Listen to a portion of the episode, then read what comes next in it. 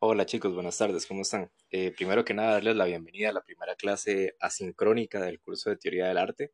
Eh, quería comenzar explicándoles un poco la dinámica con la que vamos a trabajar en las clases asincrónicas, o por lo menos el experimento que vamos a hacer hoy, cómo va a funcionar, y después les digo que, les digo qué podemos hacer en un futuro. Entonces, a ver, para la clase del día de hoy, y yo espero que para las próximas clases asincrónicas, mi idea es dejarles a ustedes grabaciones, eh, grabaciones de audio en lugar de grabaciones de video, que era como la otra idea que había contemplado. Sobre todo preferí esta opción sobre la otra porque me parece que es una forma más amable de acercarse a los contenidos del curso que dejarles una presentación y una grabación y que ustedes tengan que estar una o dos horas al frente de la computadora o del teléfono o de la tablet prestando atención a unas cuantas diapositivas que yo les podría compartir. Y aparte, en este curso yo no voy a compartir tantas imágenes como si lo haría en un curso de historia del arte, por decir algo. Así que no quería que nos sucediera que, no sé, quedarme estancado 10, 15 minutos en una diapositiva y ustedes ahí viendo la computadora todos, todos agüeados. Entonces me parecía que este formato es un poco más, más amable. Eh, mi intención es dejarles a ustedes unas grabaciones. Eh, creo que la extensión o la duración de las grabaciones puede variar según la clase y la cantidad de materia que tengamos que ver durante el día. Pueden tardar de ser grabaciones cortitas, qué sé yo, de media hora a hacer grabaciones que tal vez puedan rondar la hora y veinte, por ejemplo. Como les decía, todo depende de la materia que vayamos a ver durante, durante la clase. Eh, y además de eso, también quería mencionarles que dentro de la carpeta donde yo les estoy colocando esta grabación, hay una serie de imágenes que está numerada, que está clasificada, que tiene como los datos básicos para su identificación, que funcionan para el momento donde yo haga referencia a una determinada obra. De modo que ustedes puedan abrir la carpeta, buscar la imagen que yo estoy mencionando, mirarla, observarla, analizarla con más detalle y este, ya tener como identificada la referencia que yo estoy haciendo en el audio. Eh, entonces me parece que eso puede ser como una opción para tener como ese equilibrio y ese balance de no, perder tampoco la parte, la parte visual. Eh, este es el experimento que vamos a hacer para esta semana.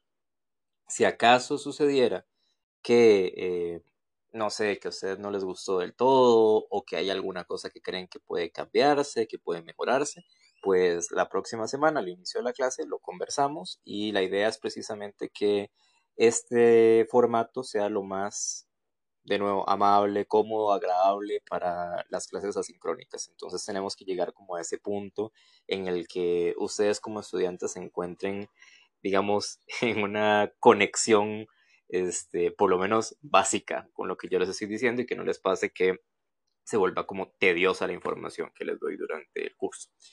Eh, una vez aclarado esto, pues yo quería contestarles y se me disculpan, lo que suena aquí al lado son los, los pajaritos que quedan al lado de la oficina donde, donde les estoy grabando la lección. Eh, les quería mencionar entonces una, o quería hacer una aclaración de una consulta que me realizó Sergio durante la semana sobre el tema de eh, si se pueden incluir notas a pie de página en los trabajos que ustedes tienen que entregar. Específicamente o principalmente yo diría que si eso se pudiera aplicar sería para los exámenes escritos y para el trabajo de investigación. Eh, yo hice la consulta y acá hay, un tema que es un poco como cultural también de la UCR. En la UCR trabajamos mayoritariamente con el formato APA y con el formato Chicago. Eh, y usualmente eh, como que las personas se sienten a veces más cómodas con un formato o más cómodas con el otro. El asunto es que el formato Chicago permite poner eh, las citas a pie de página y aparte de eso hacer notas a pie de página. Y eso hace que quienes mm, les gusta colocar notas a pie de página utilicen mucho el formato Chicago. En el formato APA también se puede hacer. Sin embargo, es un formato que es un poco más cerrado con este tema. Y eh, como lo que vamos a utilizar durante el curso es formato APA 7, pues quería averiguar cómo funcionaba y nada, les traigo la respuesta. Sí se pueden utilizar notas a pie de página en formato APA7, pero se hace una aclaración dentro del manual. La aclaración es que únicamente se deben de colocar eh, notas que vayan a enriquecer los contenidos del cuerpo del texto que ustedes están redactando. Entonces, no se trata para hacer el texto más florido o para añadir como eh, una gran variedad de informaciones que nos parezcan interesantes, sino únicamente para tocar eh, temas fundamentales donde se puede hacer una nota aclaratoria. Eh, aparte de eso, yo sí les quería mencionar que el tipo de asignaciones que yo les deje dentro del curso son asignaciones de redacción de textos cortos, o sea, yo no les estoy dejando textos que sean muy largos, sobre todo porque yo quiero que ustedes sean como muy concisos, que vayan al grano y que en un texto pequeñito lo trabajen con la mayor rigurosidad posible, tanto en la argumentación como en el, en el formato de citación. Entonces considero que, mm, o sea, que en sus trabajos, si acaso fuera que usaran notas a pie de página, pues Mm, o sea, obviamente entra como criterio de cada quien y cuando ustedes redacten eh, sus, sus proyectos, pues se darán cuenta de cuántas quisieran incluir, pero creo que el número debería ser bastante bajo. No creo que, que haya que poner una gran cantidad de notas a pie de página en los trabajos que ustedes me den de entregar. Entonces, hecha esta aclaración, pues ustedes pueden consultar el formato de APA 7, averiguar cómo se eh, aplican las notas a pie de página y si lo consideran necesario, pues lo pueden hacer sin ningún problema dentro de sus trabajos. Una vez dicho esto, pues pasamos a comentar un poquito sobre los contenidos de la clase de hoy. Eh, hoy vamos a tener una clase que es súper, súper, súper importante, pero que igualmente yo creo que ya ustedes han tenido que pasar por esas reflexiones antes.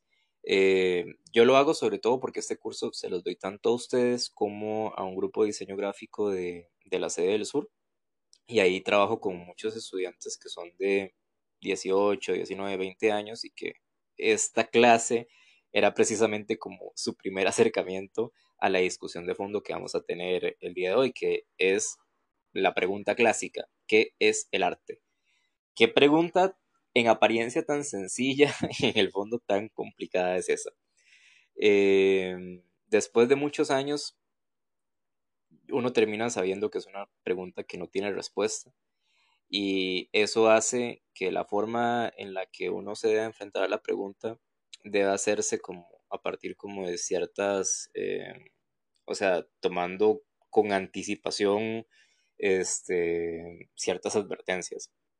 Lo primero, eh, o sea, es imposible tener una respuesta definitiva de qué es el arte yo creo que ustedes que son estudiantes intermedios lo deben de saber y que la manera en que ustedes entendían el, arte tal vez un par de años antes de que entraran a la universidad no fue la misma manera en que lo entendieron en su primer año universitario y no es de la misma manera en que lo entienden ahora y probablemente no va a ser de la misma manera en que lo entiendan en unos 2, 3, 4, 5 años. Dependemos muchísimo, muchísimo de nuestras propias experiencias de vida de nuestras experiencias académicas, artísticas, de nuestros contactos, de con quienes frecuentamos para hablar sobre estas cuestiones eh, y obviamente también de las condiciones sociales, económicas, políticas que suceden en nuestro entorno. Entonces, em, sepan que acá no quiero llevarles hacia un camino donde yo les voy a dar una respuesta definitiva y cerrada de qué debemos entender por las artes, sino que yo lo que quiero es abrir una especie de reflexión eh, y que ustedes reflexionen precisamente para que vayan creando un camino propio y que consigan una de las metas principales de este curso, que es que ustedes logren llegar a la creación de un discurso estético propio. Eh, así como en sus otros cursos que tal vez son un poco más prácticos, ustedes van desarrollando un determinado estilo, una, una determinada forma de producir este, sus obras eh, visuales, pues de la misma manera ustedes tienen que saber que están partiendo de unas ideas o de unas nociones de cómo entienden el arte y que la intención es que a partir de este curso, pero durante el resto de su trayectoria universitaria, vayan enriqueciendo la forma en la que ustedes entienden los fenómenos artísticos y vayan generando un discurso estético propio que posteriormente pueda estar presente, ojalá, en sus propias producciones de obra. Em, entonces, sí, es un poco eso. Así que, ¿qué es lo que quería empezar a hacer? Quería empezar revisando algunas de las ideas más típicas de las que uno suele escuchar en la calle cuando se habla de, o cuando la gente intenta definir qué es el arte para tratar de desmontarlas. Esto no es con fines así como despectivos de, ah, bueno, es que la gente opina que el arte es así y el arte no es eso, sino simplemente con la idea de que ustedes puedan hacer como una revisión de cómo están entendiendo el arte y eh, para que puedan hacer como un reseteo mental, si se quiere. O sea, que aquellas ideas que tal vez tienen como muy aferradas, de las que voy a mencionar, pues abran la posibilidad de reflexionarlas de otra forma o de cuestionarlas y tal vez otras formas que con las que no se sientan tan familiarizados, pues tener aunque sea un mínimo de interés de ir acercándose a estas ideas y de ir entendiéndolas cada vez un poquito más. Entonces, empezamos desmontando algunas de las ideas preconcebidas que se tiene de, en el mundo del arte, o sea, como entre la mayoría de, las personas. Una clásica es eh, aquella que dice que el objetivo primordial de las artes es eh, la representación o la reproducción de la belleza. Esa es súper usual. Eh, la otra que me viene a la cabeza es aquella que dice que el objetivo primordial de las artes es la expresión de los sentimientos y de las emociones de los artistas. Y finalmente, una que tal vez no es como tan, o sea, que se diga tan abiertamente como estas dos, pero que claramente está súper presente en las principales polémicas de las discusiones artísticas eh, en épocas recientes, es em, el asunto de la materialidad de la obra de arte. O sea, si es necesario que una obra de arte sea material para ser concebida como tal, por lo menos desde nuestro gremio, que es el de las artes visuales.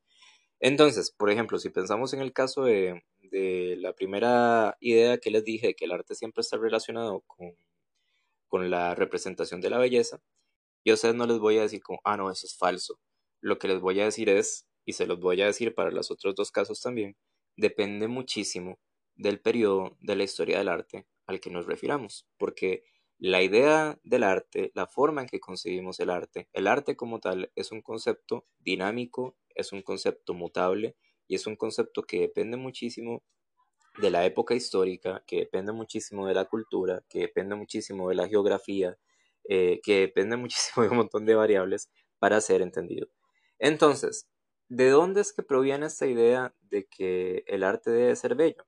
Pues viene de una concepción salida de la época del Renacimiento, específicamente del humanismo eh, italiano, donde la recuperación de, ciertas ideas filosóficas de la antigüedad les llevó a ponerse eso como uno de los principales objetivos en la representación de las artes, muy basados también en referencias visuales de la época de la antigüedad eh, clásica. Entonces, se terminó haciendo, digamos, como una especie de, de, ¿cómo decirlo?, de equivalencia a que la experiencia estética de lo bello era igual al arte. Y eso quedó como uno de los principales principios dentro de la concepción eh, moderna occidental de las artes visuales. Y por eso es que a día de hoy seguimos reproduciendo esa noción. Pero si ustedes buscan otros momentos de la historia del arte, y ahí nos podemos mover un poquito más hacia el frente, quizás unos tres siglos en adelante, vamos a toparnos con movimientos como el romanticismo, por decir alguno, eh, donde al romanticismo no le interesa tanto la representación de la belleza, sino que al romanticismo le interesa eh, precisamente poder experimentar muy fuertemente cuando se contemplan las obras sensaciones, emociones que, digamos, involucren una gama más amplia que únicamente la belleza. Y ahí podemos ubicar, no sé, por ejemplo, lo erótico, lo tétrico, este, lo heroico, eh, lo cómico, hay un montón de variables, pero la idea es eso, como vivirlo muy fuertemente. Por ejemplo, les quería ofrecer eh, un ejemplo de, Francisco de Goya, y aquí si quieren pueden abrir la, carpeta, y yo les estoy, les estoy eh, mostrando una imagen que se llama Los desastres de la guerra, que es uno de los grabados dentro de la serie de grabados que llevan este título, en los que Goya representa, pues, más claro no lo puede decir su título, los desastres de la guerra de independencia española ante las fuerzas napoleónicas. Y ahí Goya no está buscando la belleza por ningún lado, más bien está buscando todo lo opuesto, está buscando los momentos más trágicos, los de mayor desgracia que sucedieron en el conflicto armado y eh, mostrarlos de la forma más cruda ante la gente. Y uno logra experimentar muy fuertemente los desastres de la guerra viendo las obras de Goya. Pero eh, ahí podemos encontrar un caso de algo que todo el mundo podría estar de acuerdo que se concibe como arte, pero que no está buscando la belleza. Entonces, quiero que entiendan eso, que precisamente esta idea de que el arte debe representar la belleza, pues es una idea de una época histórica muy concreta y muy puntual de la historia del arte. Pasemos entonces a la segunda, que es eh, de que el arte está hecho para que los artistas expresen sus emociones y sus sentimientos. Pues acá nos tenemos que ubicar justamente en el caso del romanticismo de nuevo, que es el momento donde, si se quiere, se empieza a institucionalizar esta idea, que se va a hacer sumamente popular en los años posteriores y hasta nuestros días.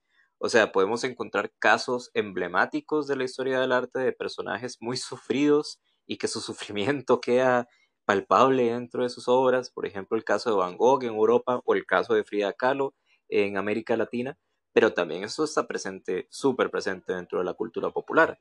Ustedes solamente tienen que referenciarse, por ejemplo, a los rockeros de los 60 y la clásica representación del artista maldito de los 60 que se moría súper joven a los 27 años y bla, bla, bla, bla, bla.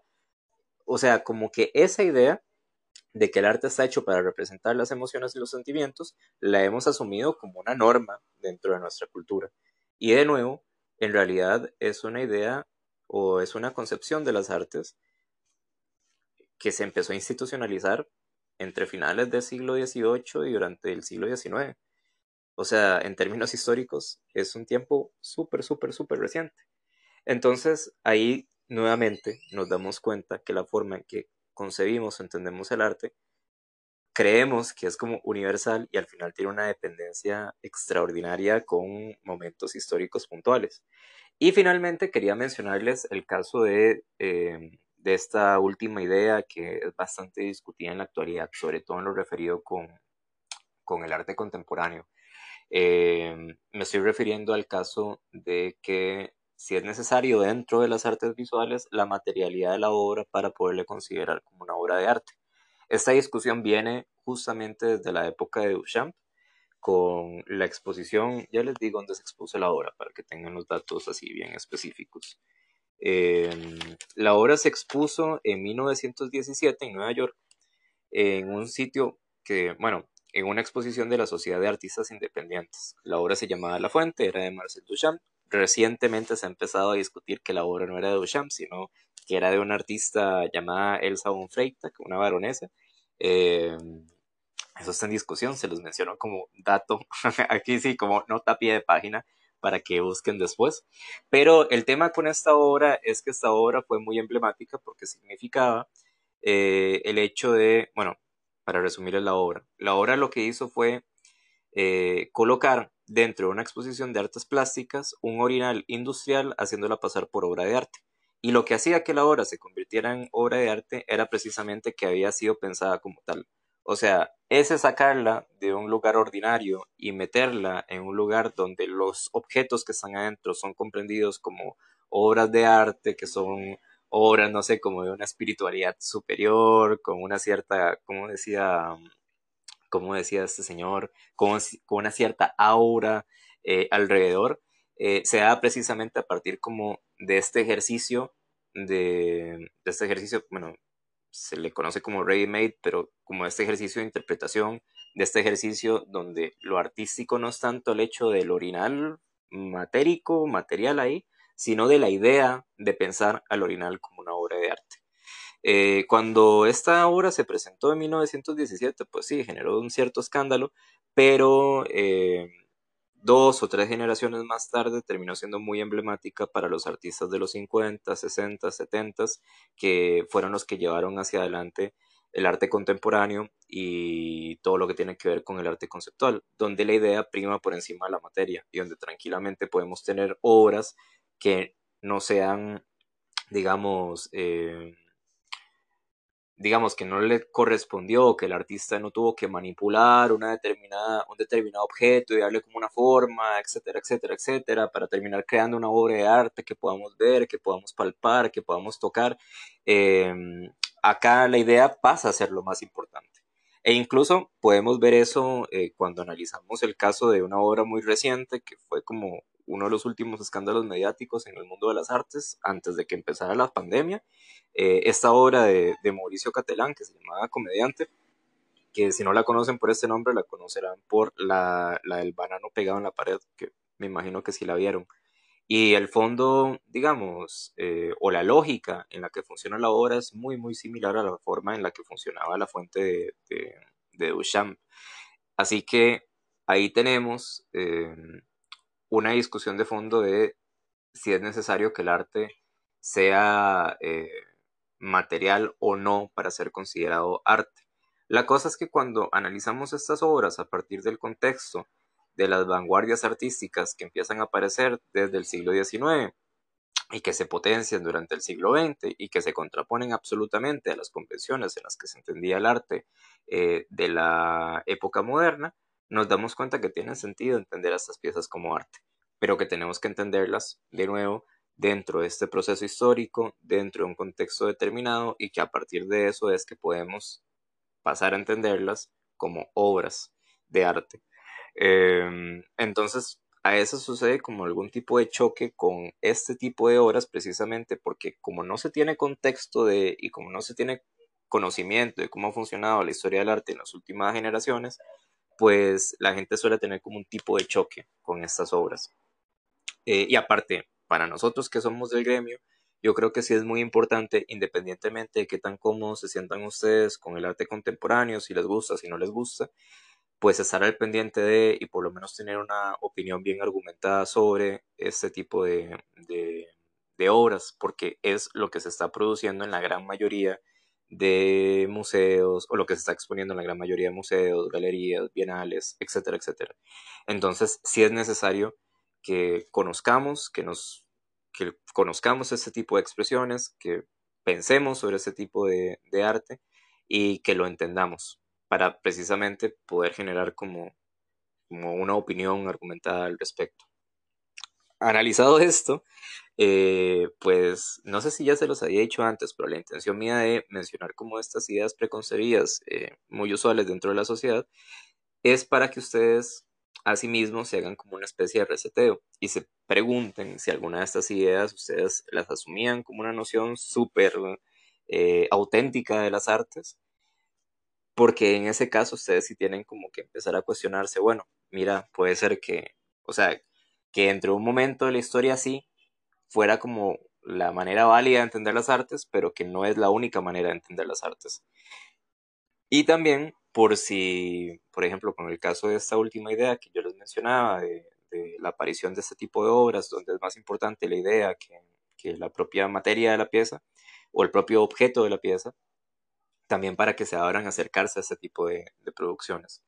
Entonces es necesario que hagan como ese reseteo mental, que lo combinen con sus reflexiones cotidianas eh, sobre las artes, que ustedes aparte de eso producen artes o piensan en artes probablemente 24/7, están estudiando justo eso, entonces que lo combinen con sus reflexiones personales y de paso que lo combinen con otros conocimientos que hayan adquirido en otros cursos de, de la universidad o en otros espacios donde ustedes digamos, hayan recibido clases quizás como más sistemáticas sobre teorías, concepciones, argumentaciones sobre los fenómenos artísticos. Dicho esto, pasemos entonces a revisar las dos formas en las que podemos entender el fenómeno artístico. El fenómeno artístico se puede entender, o el arte, si se quiere, como concepto, se puede entender a partir como de dos esferas diferentes que en las últimas generaciones han llegado a fusionarse y que ha hecho como muy difícil entender los límites de esa fusión. Por un lado, está entender el arte como experiencias estéticas antropológicas, o sea, experiencias estéticas que están reproducidas en las culturas de la raza humana de cualquier geografía del planeta Tierra, y también entender al arte como eh, un concepto, una noción que fue desarrollada dentro de la tradición cultural de Occidente. Entonces vamos a revisar por encimita estas dos para poder llegar a, profundizar sobre qué podemos definir arte, qué podemos definir como arte, qué concebimos como arte. Empecemos entonces por esta de las experiencias estéticas antropológicas. Aquí me voy a remitir a un texto complementario que ustedes tenían para el día de hoy. Recuerden que los textos complementarios no son para lectura obligatoria, pero que son muy enriquecedores y los tienen a mano precisamente para, para por si quieren, obviamente, como lo dice ese nombre, complementar los conocimientos del texto general que les dejé, que fue el de Jiménez. Pero aquí me quería referir al texto complementario de Cassirer.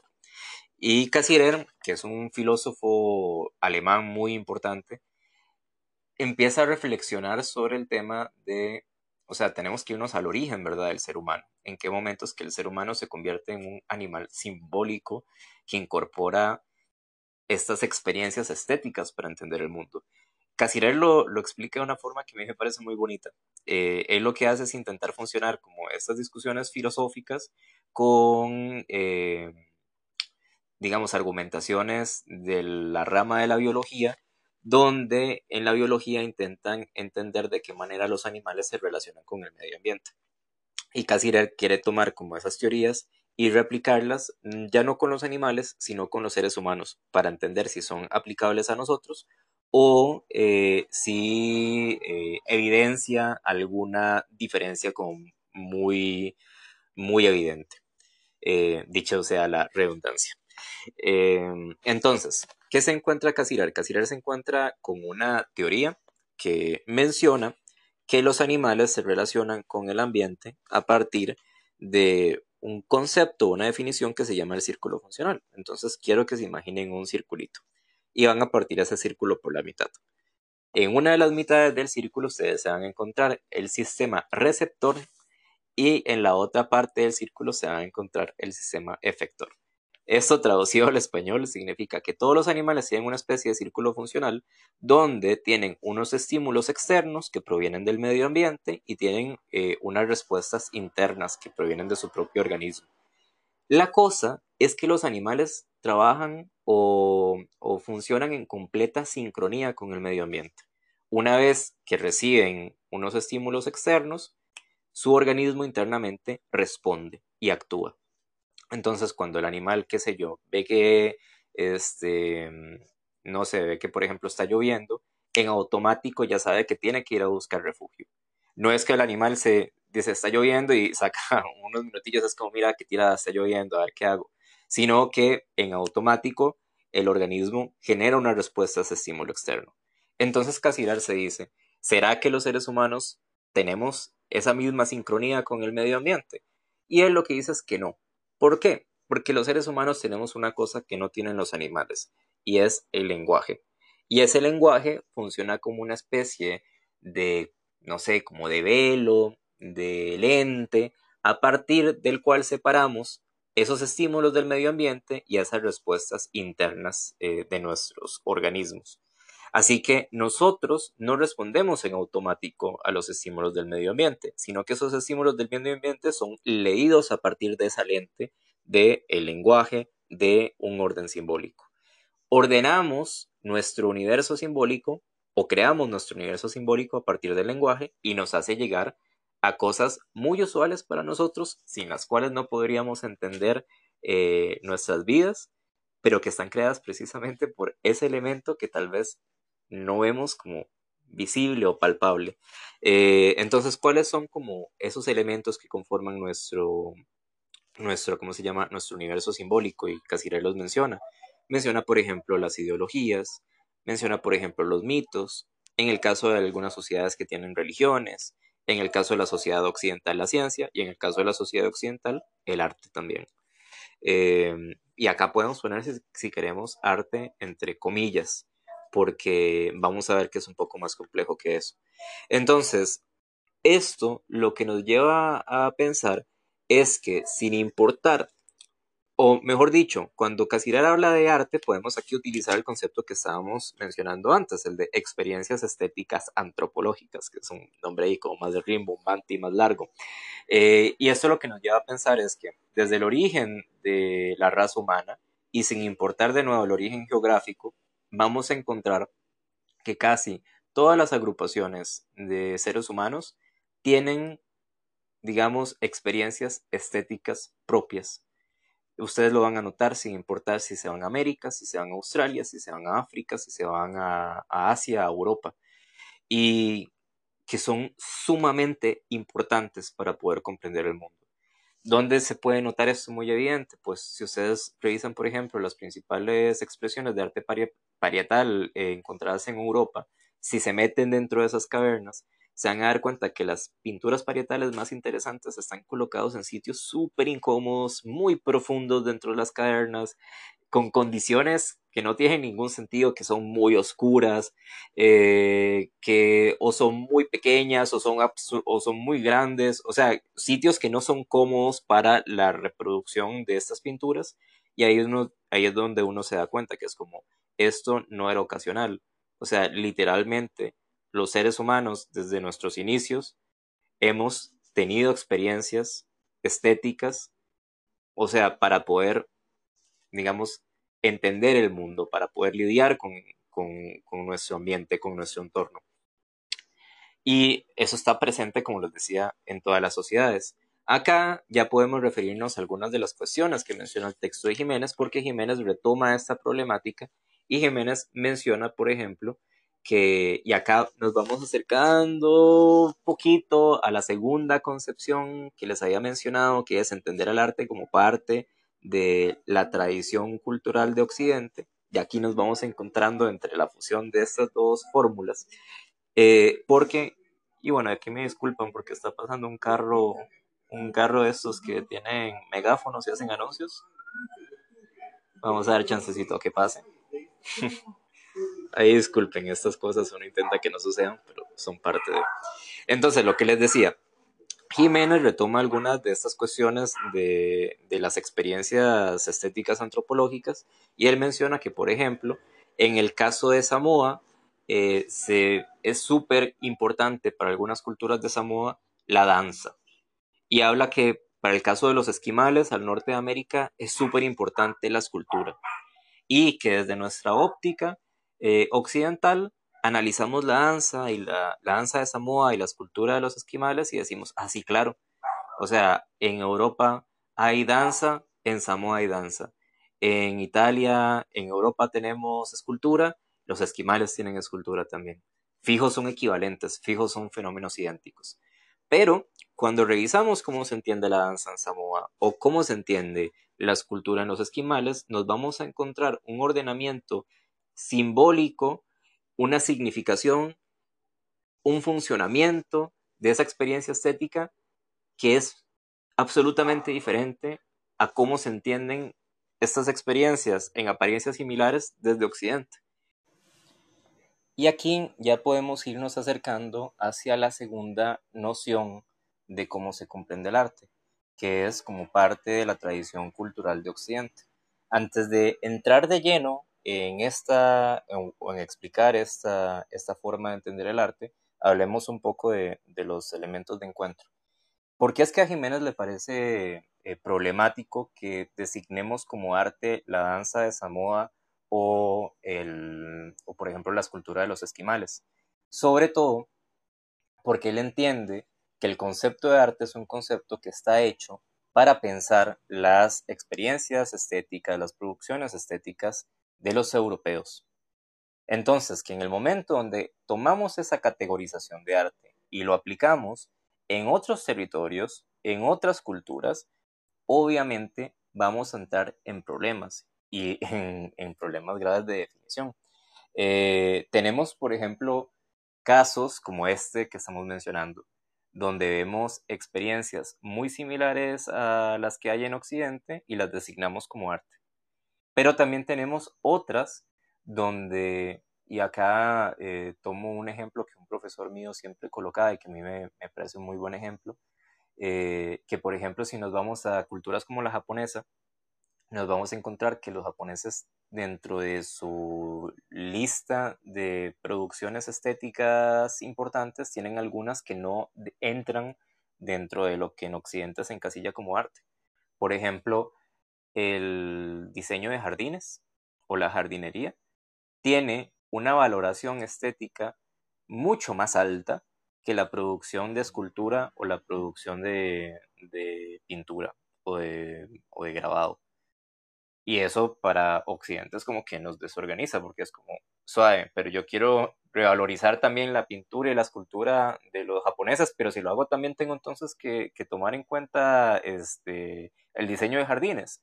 Y si me pongo a valorizar el diseño de jardines, porque para los japoneses es importante, también tengo que hacerlo yo con el diseño de jardines de, de Occidente. Entonces ahí es donde encontramos como, como estas dificultades para adaptar el concepto. Y yo creo que entonces podemos pasar a hablar del concepto de arte eh, como procedente de la tradición eh, cultural occidental. Y es que el arte es eso. O sea, ¿qué es el arte? El arte es el nombre, el arte es la forma en que los pueblos de, Occidente designaron a sus experiencias y a sus producciones artísticas. Entonces, cuando un europeo, o si se quiere más adelante, un estadounidense descendiente de europeos, eh, quiere designar, digamos, una experiencia artística, piensa automáticamente en arte y el sistema la cierra a la perfección sin ningún inconveniente. Pero si pensamos que el concepto de arte no es universal, sino que se ha vuelto estándar a partir de procesos coloniales, nos vamos a encontrar un montón de conflictos por un montón de lados. Eh, ustedes saben, ¿verdad? ¿Por qué es que el concepto de arte se vuelve estándar? Porque Occidente colonizó a la gran mayoría de los territorios de, la geografía mundial. América fue colonizada, bueno, en la parte norte por franceses, por, por ingleses, en el Caribe por ingleses, por holandeses, en el caso de la parte sur continental por españoles, por portugueses, África pasó por la misma suerte, Asia pasó por la misma suerte, Oceanía pasó por la misma suerte. Así que el hecho de que el concepto de arte sea entre comillas, universal, no es porque sea universal como tal, sino porque los occidentales lo lograron imponer en las diferentes geografías. Y obviamente eso genera problemas, tanto cuando el concepto llega a esas culturas y se impone, porque el concepto no encaja con la forma en que se entienden las experiencias estéticas de esa determinada cultura, como cuando se toman producciones estéticas de esas culturas y se llevan a Occidente y se interpretan bajo la óptica de Occidente. Ahí estamos en, digamos, en una de las problemáticas más comunes y más difíciles de dirimir en lo que es como qué podemos definir como arte y qué no podemos definir como arte. Em, para traer un par de ejemplos a la mesa o ampliar con algún par de discusiones, por ejemplo, a inicios del siglo XIX, con, la, con las vanguardias, muchos de los artistas de las vanguardias, y aquí uno se puede referir, no sé, a los fobistas o a, a los fobistas, a los cubistas, y a etcétera, etcétera, etcétera, a todos los, a los, ¿cómo se llama? A los expresionistas, etcétera, etcétera. Eh, muchas de estas vanguardias van a querer eliminar la tradición artística occidental, lo cual es una gran contradicción. Y están súper obsesionados por eliminarla. Entonces es como eliminamos la enseñanza académica, cómo eliminamos la herencia eh, renacentista, cómo eliminamos la herencia de la antigüedad clásica y cómo buscamos un nuevo referente estético a partir del cual guiarnos. Y piensan en todo como deberíamos pintar como los niños o deberíamos pintar como. Y en eso eh, muchos antropólogos de Occidente que estaban en territorios de, otros continentes volvían a Europa con artefactos traídos de otras culturas. Y dentro de esos artefactos, por ejemplo, uno de los que se volvió más popular eran las, eran las, ¿cómo se llama esto? Las máscaras africanas. Y las máscaras africanas se tomaron entonces como el nuevo referente eh, artístico, entre comillas, para empezar a producir obras. Entonces, no sé si era Gombrich el que lo mencionaba en un libro, que decía que antes en todo taller de, un artista eh, siempre se iba a encontrar un pequeño, una pequeña escultura eh, griega y que a partir de la época de las vanguardias lo que se iba a encontrar siempre era una máscara africana, porque eso iba a ser como el reemplazo de verdad. Ahora, ¿cuál es el problema con esto? De que, bueno, llegaron las máscaras africanas, llegó también mucho grabado y mucha producción japonesa, eh, incluso llegaron producciones de culturas indígenas del continente americano. Y cuando llegan allá, no es como que los artistas se ponen a pensar, bueno, ¿qué significan estas obras dentro de, dentro de sus culturas? ¿Para qué son utilizadas? ¿Cómo son comprendidas? ¿Cómo podríamos comprenderlas nosotros, interpretarlas y, utilizarlas? Sino que simplemente son absorbidos en, en sus referentes visuales y para de contar. Así que tenemos grandes, o sea, tenemos obras que son interpretadas como grandes eh, íconos de la historia del arte. Se me ocurre, por ejemplo, Las señoritas de Aviñón de Picasso. Aprovecho y la coloco también dentro de la carpeta. Em, que son muy importantes, digamos, para el desarrollo formal de la pintura, bueno, formal y teórico de la pintura europea, pero que es una apropiación cultural absoluta y que no le está devolviendo absolutamente nada a las culturas de las cuales está tomando la inspiración, ni tampoco le interesa, eh, o sea, ni tampoco le interesa reconocerle ningún tipo de mérito a esas culturas. Entonces, ahí entramos en un problema. Y por si acaso, si quisieran revisar, les pongo un ejemplo contrapuesto.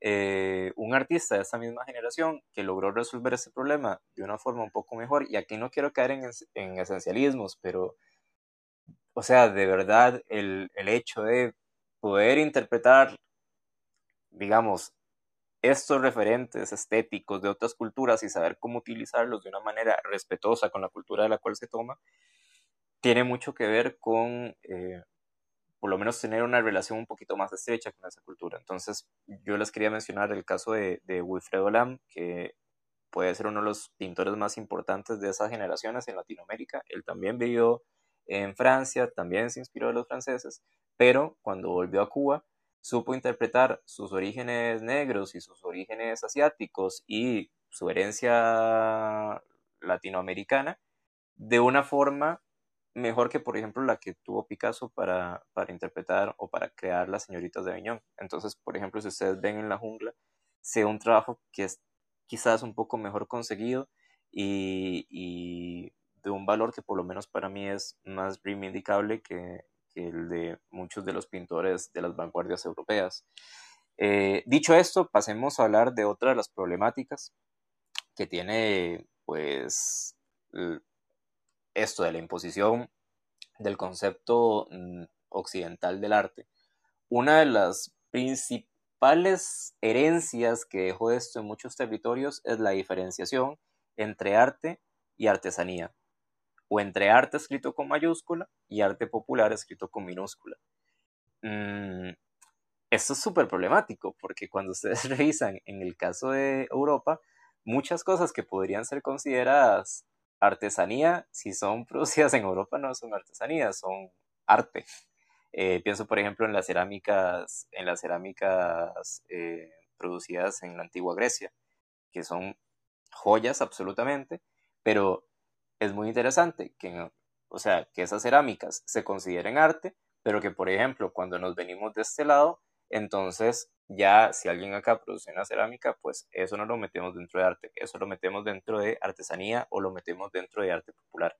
Así que utilizamos unas categorizaciones que vienen de otros sitios, las aplicamos en nuestras culturas y dejamos por fuera de la valorización a mucha de la producción que sí es auténticamente local. Y acá no me quiero ir muy largo y justo ustedes vienen de hacer un trabajo donde tuvieron que leer un texto de Emilia Prieto. Eh, un texto donde Emilia Prieto está reivindicando la decoración de las carretas en la Costa Rica de finales del siglo XIX y principios del siglo XX. ¿Y por qué Emilia Prieto está haciendo eso? Lo está haciendo porque en Costa Rica llevan casi en ese momento, podían llevar unos 30 años de un programa súper fuerte de imposición de un sistema académico europeo, occidental, a partir del cual el ideal que debería representarse en la Costa Rica, o por lo menos en la San José de ese entonces, era el ideal occidental. Y Emilia Prieto dice, bueno, ¿y por qué en lugar de estar como tan obsesionados con eso, no nos fijamos en lo que se estaba produciendo en, en los valles nuestros, los artistas nuestros, lo que surgió de acá? Eh, y esto es muy interesante. Si ustedes buscan la decoración de carretas, que aparte de eso la carreta es, un, una herramienta de trabajo y es una herramienta muy tosca y que casi siempre debió ser como un, instrumento, una herramienta de trabajo que estaba sucia. En Costa Rica, los habitantes de los, del Valle Central decidieron decorarla. Y ahí uno dice como, hay algo muy profundo y muy significativo en que alguien quisiera decorar una herramienta de trabajo como esta de esa forma. Ahora, ¿qué pasa? Que han pasado eh, casi ochenta y pico años desde que doña Emilia sacó esa investigación y lo cierto es que no se ha profundizado lo suficiente al respecto. Por ahí creo que en artes hay una tesis. Ahorita mismo, si no me equivoco, el profesor Rubén Jerez está profundizando en el tema, por suerte. Eh, pero no es como que en estos últimos 80 años hayamos pasado a resignificarla absolutamente y a, empezar a valorarla como una experiencia estética de primer nivel, sino que la tenemos en, eh, guardada o entendida como si fuera una artesanía o como un arte de segunda categoría. Entonces, ven lo complejo que es este asunto del concepto de arte, cómo se termina imponiendo y cómo nos termina condicionando la forma en que se entienden eh, las producciones estéticas que se hacen en, los distintos lugares. Entonces, a ver, para no irme muy largo y para que la clase quede cortita, eh, creo que podemos pasar a hablar entonces de algunas, de algunas conclusiones. Hablemos entonces del concepto de arte. Ah, bueno, por si acaso, el concepto de arte lo vamos a revisar históricamente a partir de las próximas, sobre todo a partir de la próxima lección, lo vamos a revisar. Eh, hacer como la mención de que el concepto de arte es un concepto que lo podemos trazar históricamente si nos vamos hasta la antigua Grecia. Entonces podemos hacer antigua Grecia, Edad Media, Edad Moderna, época contemporánea y tenemos una línea perfecta de dónde está el origen de los conceptos iniciales del arte y cómo lo entendemos hoy. Entonces, desde ahí nos damos cuenta que el arte es un concepto súper dinámico, súper mutable, que depende demasiado de la época, depende demasiado como de los problemas históricos del momento, pero que se ha desarrollado dentro de Occidente. Entonces, quizás los momentos donde ya el título de arte se le puede asignar a las artes visuales oficialmente es a partir de la época del Renacimiento. Pero creo que no habría gran polémica si lo utilizamos para designar algunas o la mayoría de las producciones de la época medieval y la época clásica. Porque, de nuevo, aunque sea un concepto posterior, está fundado en muchas de las ideas o de las nociones que son tomadas de estas épocas. Entonces, con lo que quiero ir con esto es, dentro de las conclusiones, que el concepto de arte se puede aplicar tranquilamente y sin ningún problema a las producciones de Occidente. Entonces, ahí podemos utilizar el concepto de arte relajados. Ahora, no tenemos que ser obtusos en, saber que por cuestiones tanto de la colonización como de la globalización, de la universalización mediática, etc., eh, actualmente en la gran mayoría de las culturas el concepto de arte se utiliza y se utiliza para entender todo ese tipo de producciones cercanas a lo que los europeos designan o a lo que los occidentales designan como arte.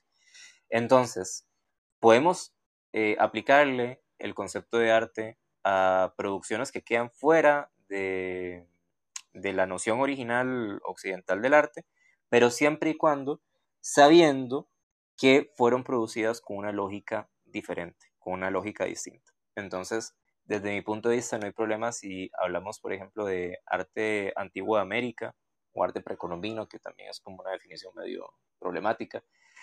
Digamos, no hay problema si le designamos el concepto de arte, esas producciones, siempre y cuando sepamos que fueron concebidas a partir de una lógica diferente a la que se concibió el concepto de arte, por cuestiones meramente así como de, digamos, utilitarias, si se quiere, funcionales. Y después, eh, a ver, también que por el propio desarrollo de, de la tradición occidental de las artes, y creo que esto medianamente lo mencioné cuando, cuando les, les hablaba de los casos de, la fuente de Duchamp o del banano de, de, de es que en las generaciones últimas hemos pasado a denominar como arte casi casi cualquier cosa a la que queramos denominarle arte. Entonces el concepto está más abierto que nunca antes. Así que con esto, de nuevo, lo que quería hacer era como presentarles las problemáticas más que llevarles a una solución. Eh, a partir de aquí, pues entonces ustedes pueden ir reflexionando sobre aquellos puntos que les parecen más problemáticos o que les llaman más la atención e irse acercando precisamente a generar una respuesta personal de qué conciben ustedes como arte. Eh, dicho esto, creo que ya por hoy la, clase puede ir concluyendo, entonces hagamos como un resumen de, algunas, de algunos pendientes.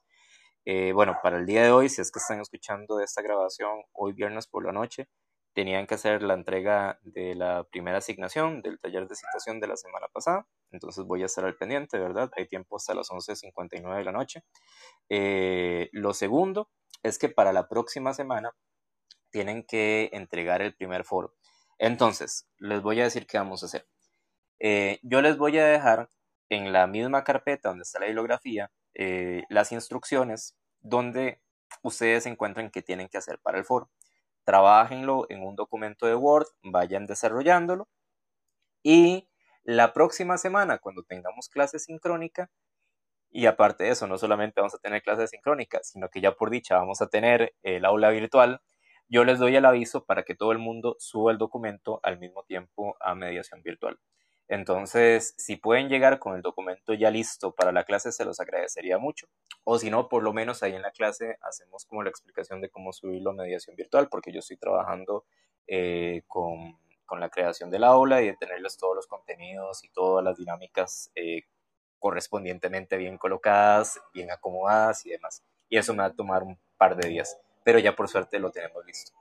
Eh, y este, también eh, yo voy a revisar los ejercicios de ustedes de citación, si acaso viera que si lo manejan bien, pues no hace falta como repasar nada, pero si veo que hay como algunos problemitas o, algunas cuestiones que hay que volver a aclarar, pues aprovecharemos la próxima clase para mencionarlo. Y la próxima clase es la que va antes de eh, la clase o sí, a la fecha de la asignación del examen. Entonces, por favor lleguen porque en esa clase pues voy a mencionar cosas muy importantes para que ustedes sepan cómo tienen que desarrollar el examen e incluso estaba pensando en la posibilidad de tener una dinámica cortita para que ustedes se acerquen a las preguntas primero y las podamos conversar ese día antes de que vayan ya cada quien por su cuenta a resolverlo. Eh, así que dicho esto, esto de paso, creo que ya eh, hoy estaríamos concluyendo. Entonces, ustedes saben, si necesitan hablar conmigo, yo estoy disponible los miércoles y también estoy disponible los viernes específicamente para ustedes. Si ocupan eh, decirme algo, yo con todo el gusto les atiendo sus días. Y creo que sería eso. Entonces, por mi parte, eso es todo. Y, ah, bueno, y también les voy a dejar una película eh, como, de nuevo, como material complementario, por si la quieren ver, que es una película de Werner Herzog eh, donde el tipo se acerca un poco como a las producciones de arte prehistórico en la caverna de Chubet y creo que también es como un ejercicio bonito para que ustedes eh, igualmente sigan como reflexionando en este tema de que entendemos por arte y del arte entendido como una experiencia estética antropológica. Eh, ahora sí, creo que dicho esto, pues quedamos para la próxima semana. Les deseo que tengan una buena semana y nos estamos viendo. Hasta luego.